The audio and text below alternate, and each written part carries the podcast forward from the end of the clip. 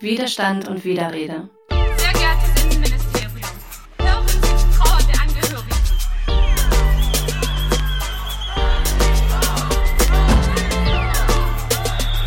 in den Freundeskreis, in der Familie, wenn ein Kumpel mal irgendeinen Witz macht über Schwarzes. Nein, Mann. Hallo und herzlich willkommen zu einer neuen Folge Widerstand und Widerrede.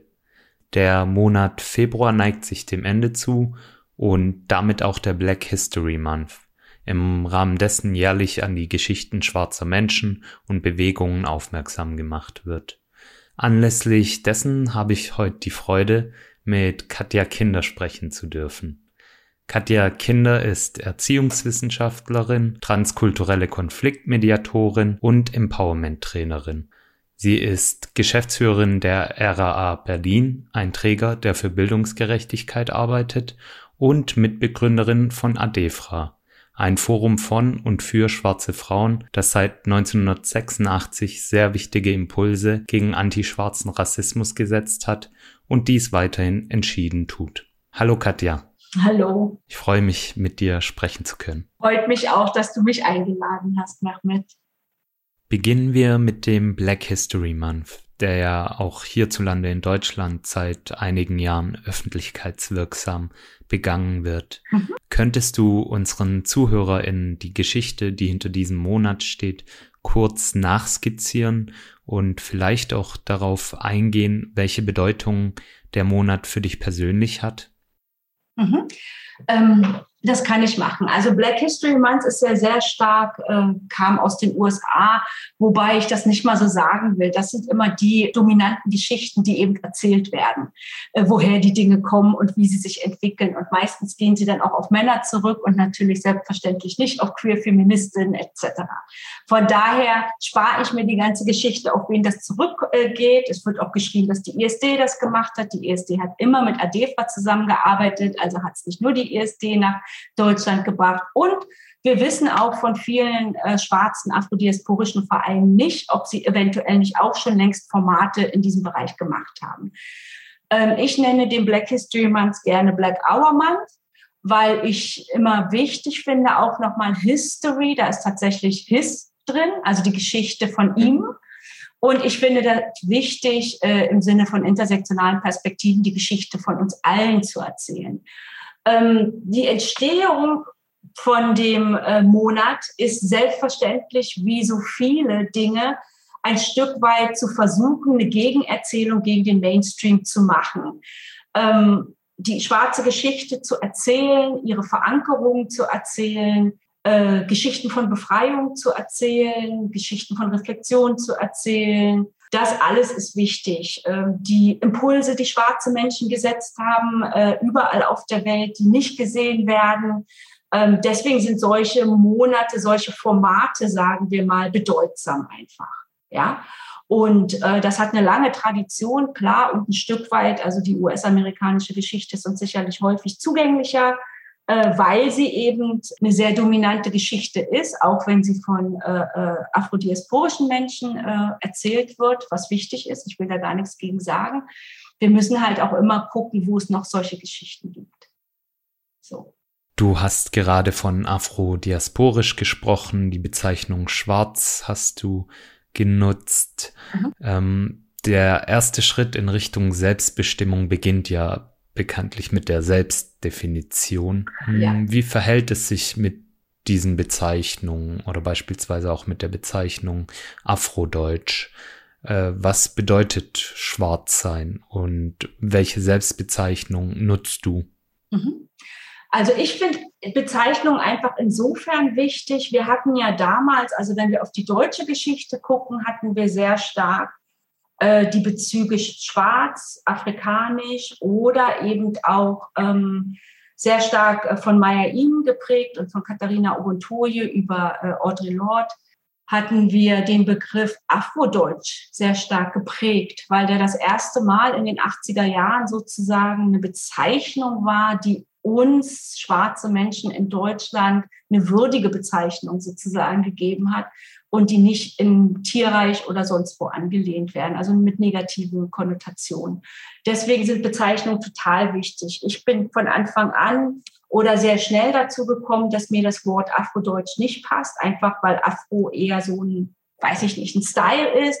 Und äh, Deutsch ist mir da nicht ganz so wichtig. Also in dieser Verknüpfung ist es mir nicht so wichtig. Damals war es aber wichtig, um eine Sichtbarkeit zu schaffen und zu sagen, es gibt äh, Deutsche, die schwarz sind. Paul Mecherel hat das die anderen Deutschen genannt. Ähm, da gibt es verschiedene äh, Möglichkeiten mit umzugehen. Uns war Schwarz immer sehr wichtig, weil wir aus der schwarzen, aus der afrikanischen, aus der afrodiasporischen Bewegung kommen und uns Teil einer größeren Bewegung auch sehen. Und deswegen claimen wir sehr stark den Begriff Schwarz äh, der ja eine sehr negative Konnotation äh, global gesehen hat. Und ein Stück weit ist immer auch das eine Aneignung, wieder zu sagen, ähm, so bezeichne ich mich. Also ich bezeichne mich als schwarz, aber sage andere ähm, Begrifflichkeiten auch, weil ich es wichtig finde, so einschließend wie möglich zu sein. Ja? Und ähm, Aneignung ist ein wichtiger Punkt von Empowerment ist so wie queer. Queer war mal ein Schimpfwort gewesen, galt als schräg, als komisch, als uh, will man nicht sein. Und äh, Queerness haben wir uns angeeignet, äh, um uns ein Stück weit zu empowern, zu sagen, ja, das trifft eigentlich ganz gut auf uns und wir werden uns nicht permanent bestimmen lassen, fremdbestimmen lassen von ähm, weißen Vorstellungen, was die so als normativ bezeichnen. Mhm. Du hast gerade die 80er und 90er Jahre kurz angerissen.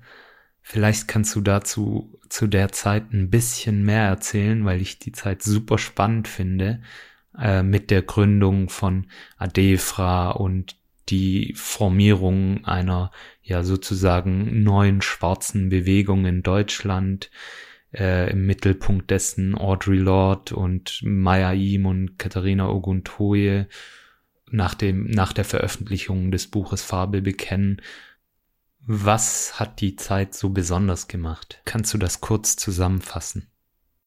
Ich versuche das mal. Ich war echt extrem jung damals. Ich war so 19, 20, als ich anfing, äh, in der schwarzen feministischen, äh, queer-feministischen Bewegung sozusagen einzutauchen, beziehungsweise die mitzuformen. Das war, glaube ich, das Schöne daran ähm, ich habe mal auf einer Lesung, ich weiß nicht mehr genau, wann es war, aber ich habe mal auf einer Lesung über das Buch Farbe bekennen. Das muss 86, vielleicht war es auch ein bisschen davor. Ich bin mir nicht sicher. Auf dem Lesbenfrühling oder Lesbenwoche hieß das, glaube ich, früher habe ich Katharina Oguntoye kennengelernt. Und dann bin ich mit zitternden Herzens zu ihr nach vorne gegangen und habe gesagt, ja, ich bin auch schwarz. Die meisten sehen das bei mir nicht, aber ich bin's auch. Und ich will auch Teil irgendwie sein. Und das hat mich so angeregt, weil ich immer schon queer war. Und dass es einfach wichtig war, Schwarz und Queerness zusammenzubringen, weil weiße Frauenbewegungen haben mich eher abgeschreckt. Und ähm, und dann hat Katharina sozusagen wirklich, wie das ja häufig so ist, und damals, wir hatten kein Internet, wir hatten keine Handys, nichts von dem. Also wir konnten uns tatsächlich in Teilen nur ansprechen auf der Straße. Und das haben wir auch gemacht oder bei Veranstaltungen. Und Katharina hat mich dann immer wieder angerufen und hat mir von Treffen erzählt, die zum Teil auch in den Niederlanden waren. Und ähm, dann sind wir, äh, da waren zwei Frauen, äh, Bernadine Evaristo, die ist relativ bekannt heute, mhm. äh, äh, und damals ihre Freundin Ruth, und ich habe gerade den Nachnamen von Ruth vergessen. Die beiden haben einen Empowerment-Workshop gemacht ähm, zu Schwarzsein, also zu Rassismuserfahrung und so weiter. Und da bin ich dann mit Katharina Oventuye hingefahren und habe andere schwarze äh, Frauen, Feministinnen, queere Personen kennengelernt. Und dann haben wir uns wieder verabredet, wie das so ist. Und so fing die Bewegung so ein Stück weit auch an, inspiriert natürlich von, von, von queer-feministischen schwarzen Frauen, Sternchen, die auch vor uns schon unterwegs waren. Aber so fing die Bewegung Adefra auf jeden Fall an. Und dann haben wir uns ähm, in München getroffen und da haben wir uns den Namen gegeben Adefra. Und wir haben überlegt, entweder Adefra oder Adele. Wir haben ADEFRA als afrodeutsche Frauen überlegt, damals eben noch mhm. sehr stark in den Duktus, den du gerade beschrieben hast, der sehr stark über Audre Lorde äh, gekommen ist. Ähm, und dann ähm, Adele war auch noch eine Überlegung, weil wir waren alles Lesben gewesen. Und das finde ich eine mhm. spannende Geschichte. Und ähm, Adele ist aber auch so wie so ein weißer deutscher alter Name. Also da waren einige nicht begeistert von, weil der würde eher so afrodeutsche Lesben oder so in die Richtung gehen. Ne? Und dann haben wir uns aber für Adefra entschieden. Wir waren vielleicht so sechs, sieben Personen. Und ähm, genau, dann haben wir uns für Adefra entschieden. Und Adefra heißt wohl im Amharischen die Frau, die Mut zeigt. Das haben wir aber erst 20 Jahre später erfahren. Ähm, das war auch noch mal ganz witzig, wie das mit Namensgebung manchmal so ist. Genau. Und von Audrey Lorde kann ich gar nicht so, da war ich so in der Peripherie. Ich habe Audrey mitbekommen, ich habe Audrey mhm. kennengelernt, ich habe Mai kennengelernt. Äh, Mai war immer sehr stark eher mit der ISD verknüpft, während Katharina Ogentuje in den Anfängen sehr stark mit ADEFA verknüpft war und später eher mit der ISD verknüpft war. Und ich war immer sozusagen äh, eine ADEFA-Person und äh, nie was anderes, obwohl ich ähm, nie ein Problem hatte mit ISD. Und wenn wir Probleme haben, haben wir die miteinander ausgetragen. Super spannend, gerade wenn wir überlegen, was für einen Einfluss die Bewegung von damals auch auf das Wirken mancher heute hat. Genau. Also 35 Jahre später haben wir heute eine ganz neue Konstellation. Insbesondere nach dem Mord an George Floyd haben wir in Deutschland eine Welle der Solidarität erleben dürfen. Wir haben Tausende von Menschen gesehen, die an den sogenannten Black Lives Matter Demonstrationen teilgenommen haben. Wie siehst du die Entwicklung der letzten Jahre? Weißt du, diese, ich meine, ähm, ich habe den Namen der Person, der Frau vergessen, die den äh, Film gedreht hat, also die das Handy, die äh, brave genug war, die äh, äh Mut genug hatte, das zu drehen, äh, den Mord an George Floyd. Und ja, ich weiß nicht, ich kann, weißt du, das war ein wahnsinnig bewegender Moment in dem Sinne. Also der war einfach nur schmerzhaft. Ich habe mir die neuneinhalb Minuten nie angeguckt. Also ich, ich, ich kann das auch nicht. Das ist jetzt noch, wenn ich drüber rede, habe ich Gänsehaut überall. Ähm, und dennoch sind es Erfahrungen, die wir alle kennen, die wir alle haben. Wir haben fast alle in unseren Familien ermordete Menschen. Ähm, und ähm, weil du auch sagtest, Solidarität weißt du? Und viele Weiße, hatte ich das Gefühl, hatten sowas wie ein Aha-Moment. Das stimmt wirklich, was die schwarzen Menschen erleben. So, ja. Und das war zum Teil gut, zum Teil schwierig. Ich bin immer eher in dem sehr reflexiven Format zu überlegen, was heißt denn Solidarität? Solidarität heißt, ähm, eine Erfahrung ein Stück weit mitzugehen zur Unterstützung, die ich selbst nicht habe. Weiße Menschen erleben keinen Rassismus tagtäglich. Das ist richtig. Mhm. Auf der anderen Seite sind sie trotzdem betroffen davon, weil sie jeden Tag Angst haben, weil sie Angst haben, weiß zu sein, weil sie Angst haben, wenn sie als Weiße äh, äh benannt werden, wenn ihnen, wenn sie Konsequenzen ziehen müssen aus ihrem Weißsein, aus ihren Privilegien und so weiter und so weiter. Da entsteht wahnsinnig viel Angst. Und diese Angst begegnet mir zum Beispiel jeden Tag, das zu sehen, wie unsicher weiße Menschen sind, ähm, über weiße Positionen zu sprechen. Von daher frage ich mich manchmal, ich, ich glaube, wir fangen dann an, tatsächlich Gesellschaft zu verändern, wenn wir uns als Teil, wenn wir uns alle als Teil dessen begreifen ja, und nicht paternalistisch im Sinne von Toleranz. Wenn eine Person angegriffen wird, werden alle von uns angegriffen. Das ist gerade im Spektrum Antisemitismus sehr stark immer. Damit sagen wir auch immer, ihr gehört eigentlich nicht dazu, aber wenn ihr angegriffen werdet, ihr, die anderen, dann sind wir solidarisch mit euch. Deswegen finde ich das sehr, sehr schwierig, ähm, mhm. Was ist, es hat ein Fenster geöffnet. Maisha Oma würde sagen, es hat ein Fenster geöffnet und in diesem Fenster war es möglich, Dinge zu thematisieren.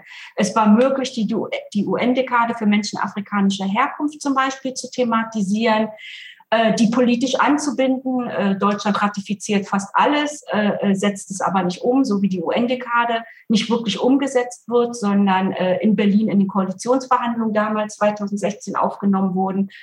Ähm, das, es war einfach ein, ein, Zeitfenster, was ein bisschen vorher offen war, mit George Floyd einfach nochmal eine andere Brisanz bekommen hat.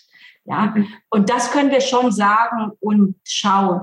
wie weit sich rassistische Strukturen dadurch verändern lassen. Das steht auf einem anderen Blatt, weil das ist ein langer Weg. Das wäre auch vermessen. Also historisch mhm. gewachsene mhm. Ungleichheiten lassen sich nicht mal ebenso beenden. Das ist Teil unseres Gewebes, unseres Selbstverständnisses, das ist Teil der deutschen Identität, das ist Teil des deutschen Bildungssystems, des politischen Systems.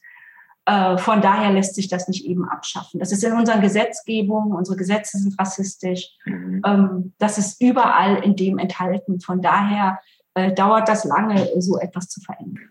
Spannende Punkte, die du da aufgemacht hast, auf die ich gleich versuchen werde einzugehen. Aber zuvor vielleicht eine andere Frage. Du hast nämlich gerade von historisch gewachsenen Ungleichheitsverhältnissen gesprochen. Mhm. Es ist immer wieder erschreckend zu sehen, wie tief sich antischwarzer Rassismus im Denken, Fühlen, Verstehen und Handeln von Menschen auf der ganzen Welt festgesetzt hat und dass das eben Geschichte hat und die Geschichte beispielsweise, wenn wir von Deutschland ausgehen, nicht erst in den 50ern oder 60ern angefangen hat, wie es manche gerne behaupten, sondern auch schon äh, zur deutschen Kolonialzeit virulent war und auch beispielsweise die Kampagne, die rassistische Kampagne Schwarze Schmach zu Zeiten der alliierten Rheinlandbesetzung hatten wir schon so diesen extremst starken antischwarzen Rassismus in Deutschland. Und Antischwarzer Rassismus ist eine der ältesten und wirkmächtigsten und internalisiertesten Formen des Rassismus. Und trotzdem fällt es uns schwer, ihn so zu begreifen, zu verstehen, was er ausmacht, obwohl er einerseits ja so banal wirkt, aber dann doch so komplex ist. Und könntest du vielleicht uns anti-schwarzen Rassismus erläutern und vielleicht darauf eingehen, wie er wirkt und welche Funktionen er hat? Ja, ich meine, ähm, will es nur mal andeuten, Maisha Oma hat in der Broschüre, die EOTO gerade herausgegeben hat, zu antischwarzem Rassismus, hat sie versucht zu skizzieren, was antischwarzen Rassismus ausmacht und hat äh, sich bemächtigt oder hat das gemacht über diesen Film Get Out. Ja, mhm. Äh, das ist sehr interessant einfach für die, die zuhören, die Lust haben, da mehr zu lesen. Das ist einfach interessant, weil das ist so eine, das sind so Suchbewegungen, um es pointiert zu machen, was antischwarzen Rassismus ausmacht. Ich kann das relativ, das würde die Zeit jetzt nicht hergeben, aber was ich auf jeden Fall sagen kann, ist, Rassismus ist ohne antischwarzen Rassismus nicht vorstellbar. George Floyd ist ohne Rasse nicht vorstellbar, ohne den Begriff. Und ich mache den in Tüdelchen, logischerweise, weil wir den als Analysebegriff nehmen und nicht als eine biologische Kategorie, obwohl wir überhaupt darüber im Ein und klar sind, dass es natürlich meistens als eine biologische Kategorie aufgenommen wird, mhm. ne? hinter der man sich dann verstecken will, ja, so sind wir nicht, wir sind aufgeklärt und so weiter. Ne? Also Kolonialgeschichte lässt sich über antischwarzen Rassismus am ehesten verstehen. Es ist eine Grundlage. Damit will ich auf gar keinen Fall andere rassistische Strukturen schmälern oder irgendetwas, weil alles hat eine Wurzel, warum wir bestimmte Dinge verstehen. Und schwarz sein hat eine Wurzel, was du gerade besprochen hast, die schwarze Schmach und so weiter, äh, die Kolonialgeschichte, ähm, ähm, auch selbst Antisemitismus wurde sehr stark über Schwarzsein verhandelt, weil es geht ja immer darum, je nach äh, Belange von, von, von Nationen sozusagen bestimmte Menschengruppen auszusortieren. Und dieses Aussortieren, wenn du dir das genau anguckst, dann funktioniert das sehr häufig über Schwarzsein. Selbst Gender in Deutschland funktionierte über Schwarzsein. Frauen sozusagen kleiner zu machen als Männer, äh, den Intelligenz abzusprechen und, und, und entsteht fast immer über Rassifizierungsmomente. Ja? Mhm. Und ähm, so erschließen wir uns die Dinge. Und das ist die Bedeutung sozusagen ein Stück weit von antischwarzem Rassismus. Ja, in unserer Bildungsarbeit, in den Workshops fangen wir oft mit dem antischwarzen Rassismus an, beziehungsweise mit Beispielen des antischwarzen Rassismus, um darauf aufbauend den eher jüngeren antimuslimischen Rassismus äh, mit unseren Teilnehmenden zu reflektieren. Und da wird klar, dass das eine nicht ohne das andere gedacht werden kann. Und da gibt's dann auch oft Stimmen, die das Vergleichen von verschiedenen Formen von Rassismen per se schon schwierig finden. Und gerade was die Methodik anbelangt, ist ja auch oft zu hören, dass das Übertragen von Konzepten und antirassistischen Werkzeugen beispielsweise aus den USA falsch sei und so weiter und so fort. Wie stehst du zu solcher Kritik? Ja, kommt immer drauf an. A, finde ich immer, muss kenntlich gemacht werden, wer spricht. Äh, Weiße erzählen immer gerne, was alles nicht geht und was man nicht machen kann, haben aber die Erfahrung nicht. Von daher ist das schwierig zu sagen, du kannst das nicht, du kannst das nicht. A, muss eine Sprecherinnenposition kenntlich gemacht werden, von wo aus gehe ich und äh, äh, damit ich nachvollziehen kann, warum du das oder das sagst.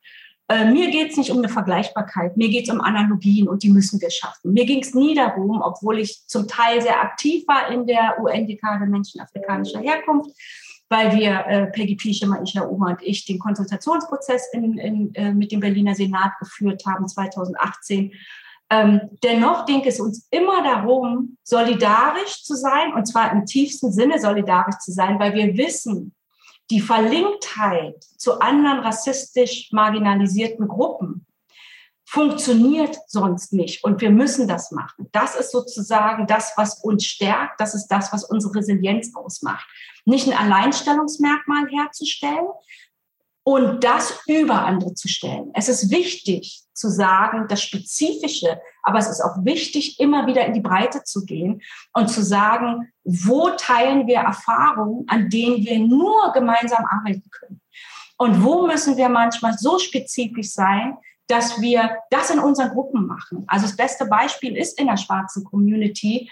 Da, warum haben wir uns als schwarze Queer-Feministin gefunden? Weil wir Räume brauchten, in denen wir unser schwarzes queer-feministisches Dasein, Handeln, Fühlen äh, ähm, weil wir diesen Resonanzraum brauchten, den wir sonst so nicht gefunden haben. Deswegen haben wir uns einen Raum selbst geschaffen tatsächlich. Ja? Und, ähm, und das brauchen wir. Wir brauchen eher weniger im Widerstand zu arbeiten, weniger zu sagen, irgendwie, das lässt sich nicht vergleichen, die Systeme, sondern zu schauen, welche Räume können wir gemeinsam, welche Räume können wir gemeinsam gestalten und wo brauchen wir manchmal unsere eigenen Spaces und das nicht als ein mhm. Gegeneinander zu sehen, sondern als sich ein befruchtender Moment zu sehen, als ein Moment der Empathie, weil das ist es mhm. letztendlich. Ja, mhm. und deswegen interessieren mich nicht, ob man Konzepte vergleichen kann oder nicht. Mich interessiert das nicht. Das sind, das sind Diskurse, die haben mich noch nie interessiert, die werden mich auch nie interessieren, sondern das, was mhm. bedeutungsvoll ist, das interessiert mich. Ja, und es kann bedeutungsvoll für uns sein, obwohl es scheinbar was ganz anderes ist. Es kann trotzdem bedeutungsvoll, weil wir teilen eine Erfahrung. Und äh, deswegen gucken wir uns an, wenn wir in weißen Räumen sitzen und da ist eine POC-Person, deswegen gucken wir uns an, weil wir wissen, wir teilen eine Erfahrung in diesen toxischen mhm. weißen Räumen. Deswegen haben wir den Blick. Ja, mhm. deswegen wissen wir, was der Blick bedeutet.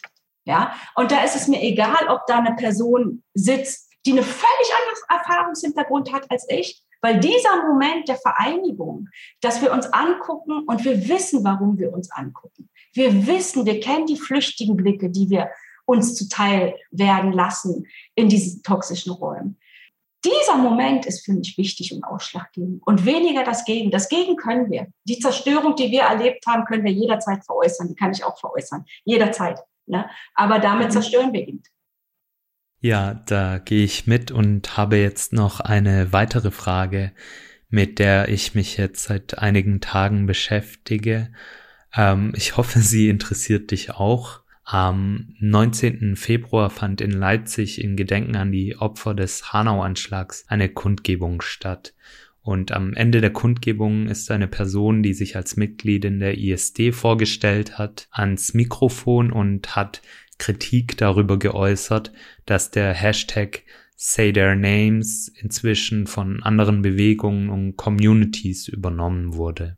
Die Kritik wirkte zunächst etwas befremdlich auf mich und aber in der Beschäftigung damit bin ich auf ein Spannungsfeld gestoßen, das eben zwischen dem Wunsch nach äh, Kämpfe verbinden, voneinander lernen einerseits und aber eben die Haltung, Unsichtbarmachungen und Aneignungen klar zu benennen, andererseits hin und her gerissen war.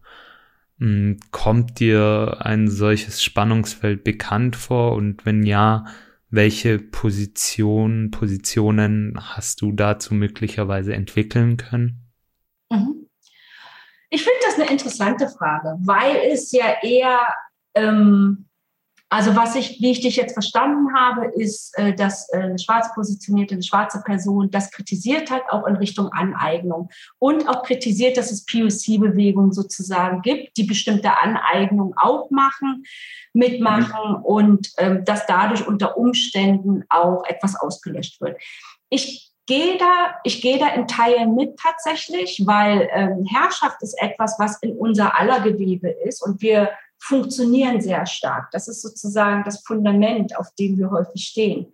Äh, davon sind wir alle betroffen in irgendeiner Form. Ähm, ich finde es wichtig, in den, in den Dialog zu gehen. Ich finde die Kritik richtig und wichtig und gleichzeitig finde ich richtig und wichtig, weil was steht dahinter? Letztendlich steht dahinter, Schwarzsein wird so häufig unkenntlich gemacht. Schwarzsein ist so häufig nicht sichtbar und dann aber wieder hypersichtbar. Ne? Wenn es um Racial Profiling geht, ist Schwarzsein hyper äh, sichtbar. Wenn es darum geht, mhm. bei der Bäckerei zu stehen und anzustehen und da wirst einfach übergangen ständig, äh, mhm. da bist du plötzlich unsichtbar. Ne? Mhm. Und mir sind diese Dialoge wichtig, zu sagen, was ist möglich. Eigentlich möchte ich von euch, dass ihr anerkennt, dass dieser Hashtag Say Their Names, äh, von wo der kommt. Das ist wichtig. Mhm. Wenn du Dinge dir aneignest, dann ist es wichtig zu benennen, von wo sie kommen. Ich glaube, das mhm. ist eine Frage des Respekts und da müssen wir eine Offenheit haben, weil das kann uns allen passieren, äh, mhm. dass wir ähm, da nicht respektvoll genug miteinander umgehen. Wenn Weiße diese Aneignung machen, dann fange ich, dann fange ich an, wirklich einfach nur noch zu sagen, finde deine eigenen Wege und mhm. hör auf, uns zu missbrauchen, weil das sehe ich sehr stark als einen Missbrauch eher.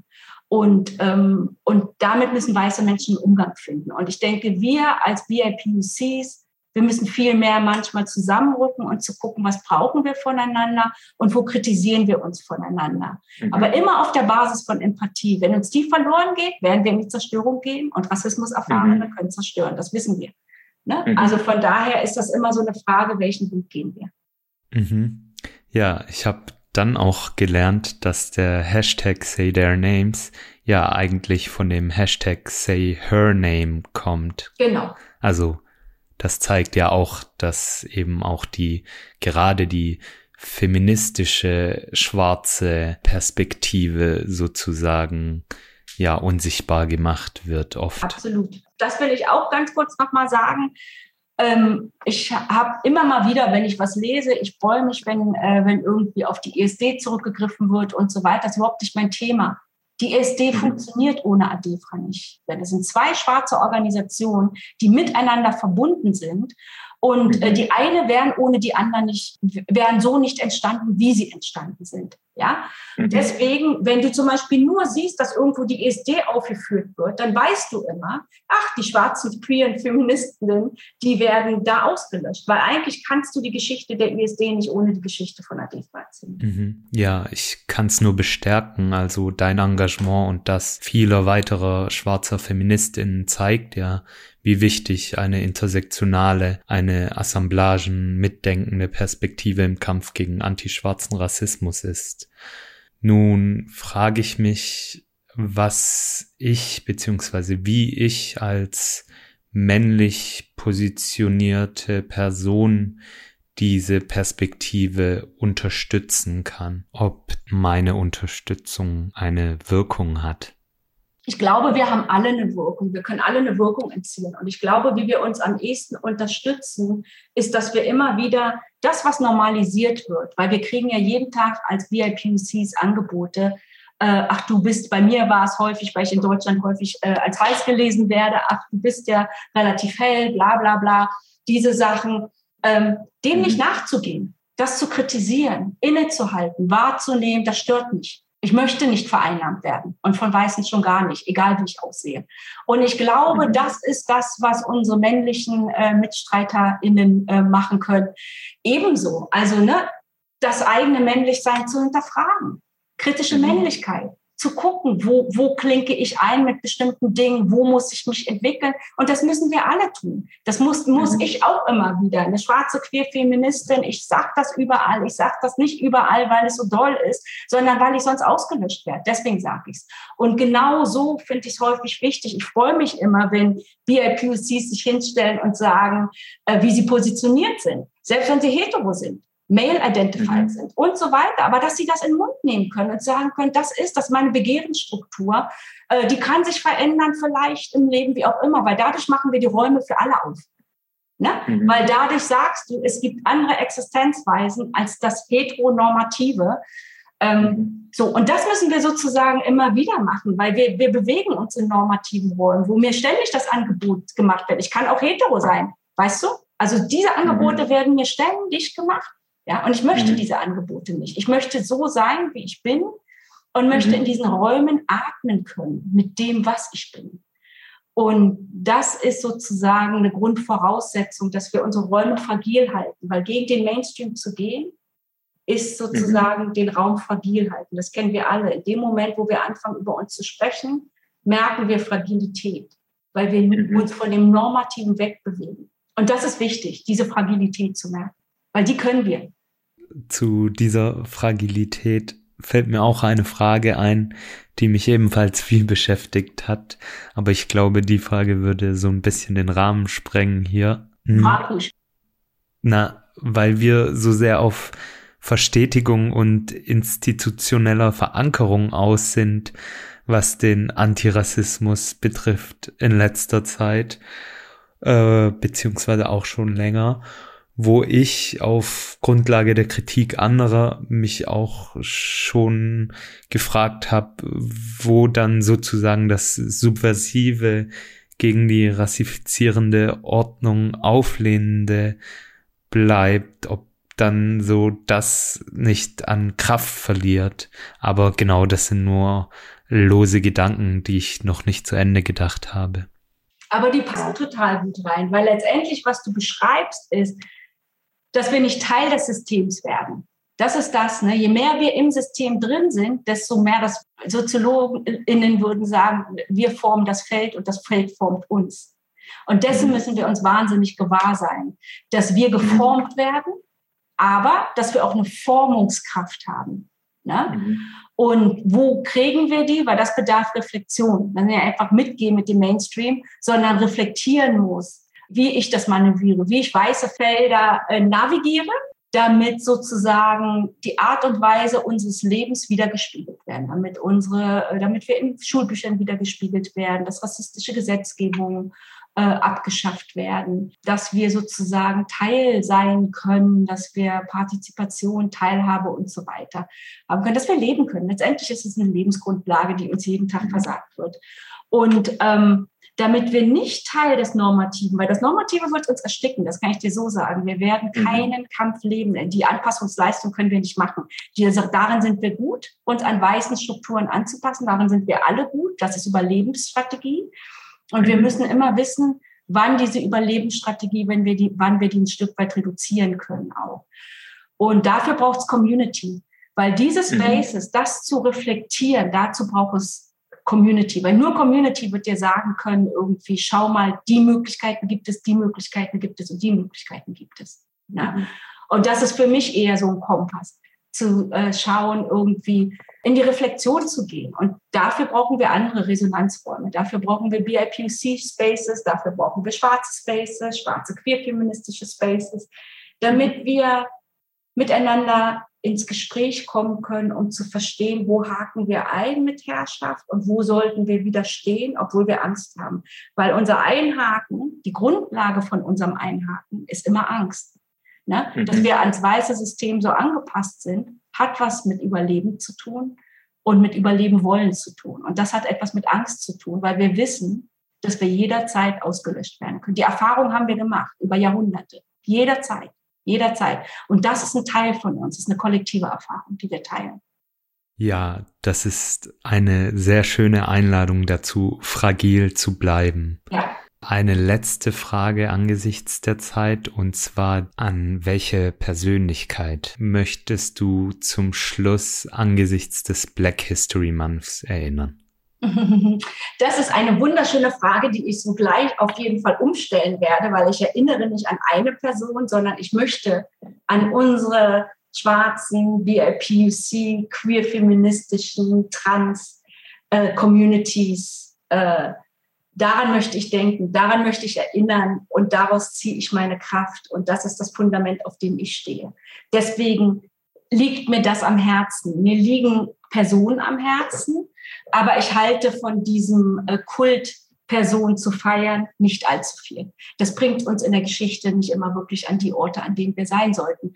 Und wenn wir unsere Bewegung ein bisschen in den Mittelpunkt rücken und sagen, das ist das, was wir honorieren, unsere Kollektivität, ähm, dann ist das was Wunderschönes, weil damit schließe ich alle ein, die Teil dessen sind. Ob du putzt, ob du Toiletten putzt, ob du Professorin an der Hochschule bist. Damit schließe ich alle ein, weil jede Person eben Teil dieser Bewegung sein kann und äh, ähm, ihren, ihren, ihren Teil dazu tut.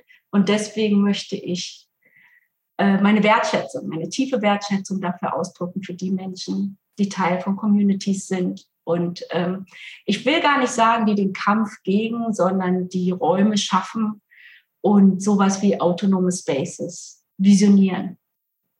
Das ist sozusagen meine Wertschätzung. Ja, ich danke dir auf jeden Fall für das Teilen deiner Erfahrungen und deines Wissens. Auch vielen Dank für den letzten Impuls. Und genau, dann wünsche ich dir eine gute Zeit und eine kraftvolle Auseinandersetzung mit der Welt. Dankeschön. Das wünsche ich dir genauso. Es war sehr schön, mit dir gesprochen zu haben, tatsächlich. Mehr über Katja Kinder und ihre Arbeit findet ihr unter www.raa-berlin.de oder unter www.adefra.com. Ich arbeite beim Verband Binationale Familien und Partnerschaften in Leipzig im Modellprojekt Unsichtbarkeiten in der Migrationsgesellschaft. Unser Projekt wird im Rahmen des Bundesprogramms Demokratie leben durch das Bundesministerium für Familie, Senioren, Frauen und Jugend und im Rahmen des Landesprogramms Weltoffenes Sachsen durch das Sächsische Staatsministerium für Soziales und gesellschaftlichen Zusammenhalt gefördert die Veröffentlichung stellt keine Meinungsäußerung des Bundesfamilienministeriums oder des Bundesamtes für Familie und zivilgesellschaftliche Aufgaben dar. Für inhaltliche Aussagen tragen die Autorinnen und Autoren die Verantwortung